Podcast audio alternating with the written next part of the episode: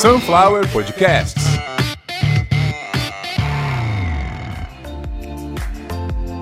Vamos lá, episódio número 76. Ele já estava pronto, demorou quase 6 horas e meia para ficar pronto. E pela primeira vez em um ano e três meses de Sunflower, o computador travou e eu perdi todos os arquivos dessa gravação do episódio 76, onde eu vim primeiro agradecer a audiência do episódio 71, onde eu falei sobre o perigo do carnaval. Eu falei isso no dia 28 de janeiro de 2020. O carnaval foi no dia 23 de fevereiro. Então, um pouco antes.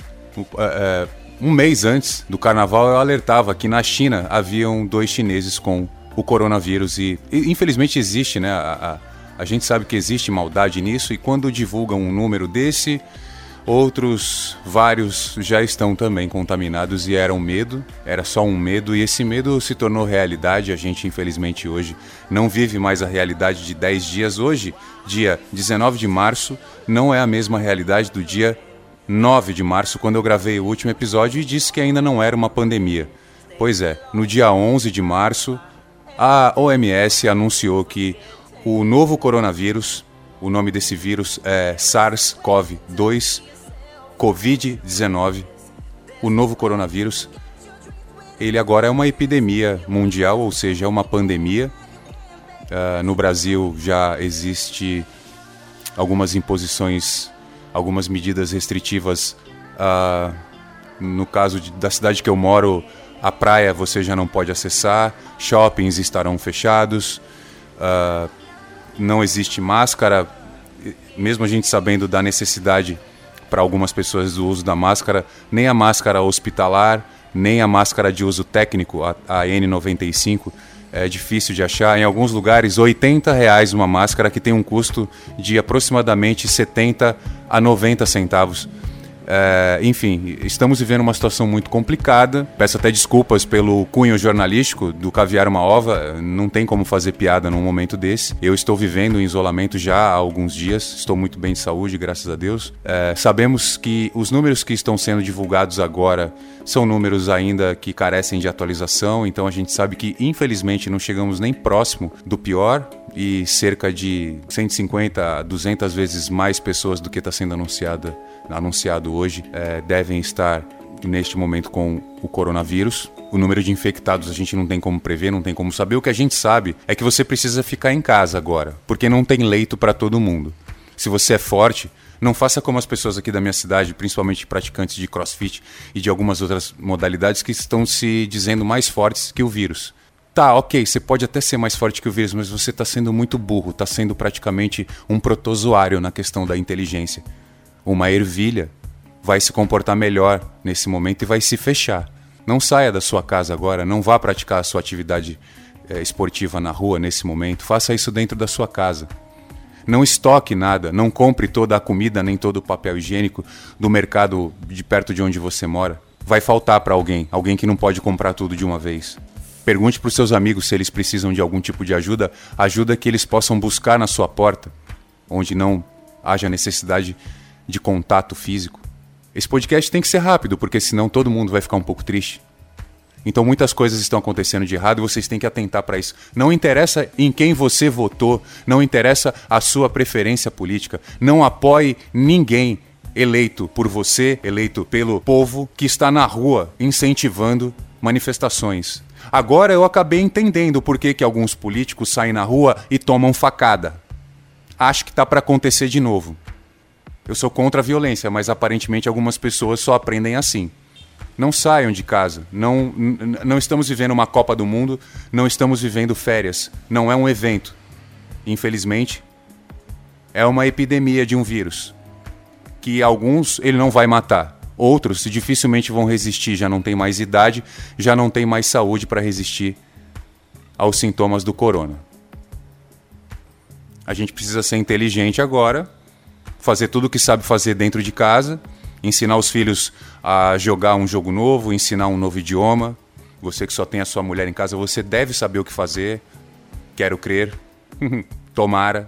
Lembrando que temos o portal do Ministério da Saúde, as secretarias estaduais de saúde têm os seus portais.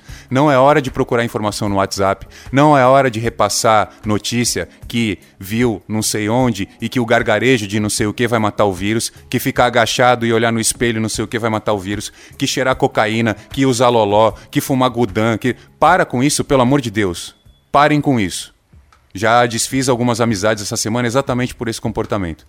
Você quer usar suas porcarias? Fica à vontade, mas não diga que isso vai matar vírus. Você é viciado, você é vagabundo, tá tudo bem. É a tua escolha, mas não coloque em notícias que usar esse tipo de substância vai acarretar em algum benefício ou em alguma melhora na questão do coronavírus. É álcool gel na mão, é lavar as mãos com sabão, com sabonete, álcool gel para desinfetar, Máscara para quem puder, quem conseguir achar. E lembrando que a máscara de farmácia não vai fazer nenhum efeito na questão da prevenção. Ela vai ajudar, ela vai te ajudar como um alerta para você não colocar a mão no seu nariz, a mão na sua boca. A máscara técnica, a máscara de uso é, hospitalar, uh, não é qualquer um que vai saber colocar e você não vai achar com facilidade. Agora, se você estiver tossindo, procure uma máscara, claro, alguma, alguma coisa que possa é, impedir que você tussa diretamente. Não vá ao hospital por qualquer. Ah, eu tô com dor de cabeça, eu vou no hospital. É só dor de cabeça? Calma. Porque você pode estar tá muito bem e aí sim você vai lá só no hospital, lá só de colocar o seu documento assim em cima do balcão, você pega o coronavírus, você se ferra. É hora de fazer as coisas com inteligência. Não estoque o que você não precisa, o que vai faltar para o próximo. Você pode fazer estoque de alguma coisa que vai faltar para o próximo, aquele próximo que poderia vir a salvar sua vida mas ele morreu de fome ou ele tá com medo de sair de casa porque você comprou tudo o que tinha. Às vezes ele tá cagado, não tem como limpar o próprio rabo porque levaram todo o papel higiênico do supermercado. E aí o próximo caminhão não vem, por quê? Porque alguém parou em alguma barreira, porque algum problema de abastecimento em outro lugar é prioridade e você que fez estoque do que não precisava prejudicou alguém. Fazer estoque num, agora, neste momento, nunca é a solução. Racionar algumas coisas, sim, e dividir algumas coisas também. Agora não é momento de você se vangloriar por ter sobras. Sabemos que poucos hoje têm muitas sobras e essas muitas sobras de poucos é a escassez de vários. Vários brasileiros vão passar por um momento muito difícil. Já estão passando por um momento muito complicado e outros vários vão passar fome. Aqueles cenários dos filmes Mad Max, uh, Eu Sou a Lenda, o livro de Eli, vai ser algo com muito prédio, ainda com carros andando, mas pode chegar em alguma coisa parecida com aquilo.